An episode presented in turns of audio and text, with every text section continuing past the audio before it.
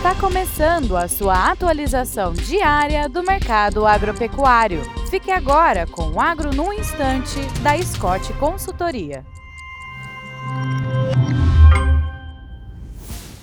Olá, estamos aqui para mais um Agro no Instante. Meu nome é Alcides Torres, eu sou engenheiro agrônomo e analista de mercado da Scott Consultoria. E o nosso papo de hoje é o milho, né? Como, como foi o final aí da primeira, segunda e terceira safra no Brasil. Bom, a colheita da, da primeira safra está encerrada, é, consolidando-a como a maior safra da história. Foram colhidos 102,1 milhões de toneladas de milho. A produção total, considerando a primeira, segunda e a terceira safras, está estimada em 131,8 milhões de toneladas. É a maior eh, safra brasileira, resultado aí de, de muito esforço da produção e clima eh, nos ajudando. Com isso, o Brasil deve também dar uma alavancada legal na produção de DDG, WDG, etanol de milho e todos os coprodutos originados dessa planta fabulosa que é o milho. É isso aí, desejo a todos bons negócios, boa saúde e até breve.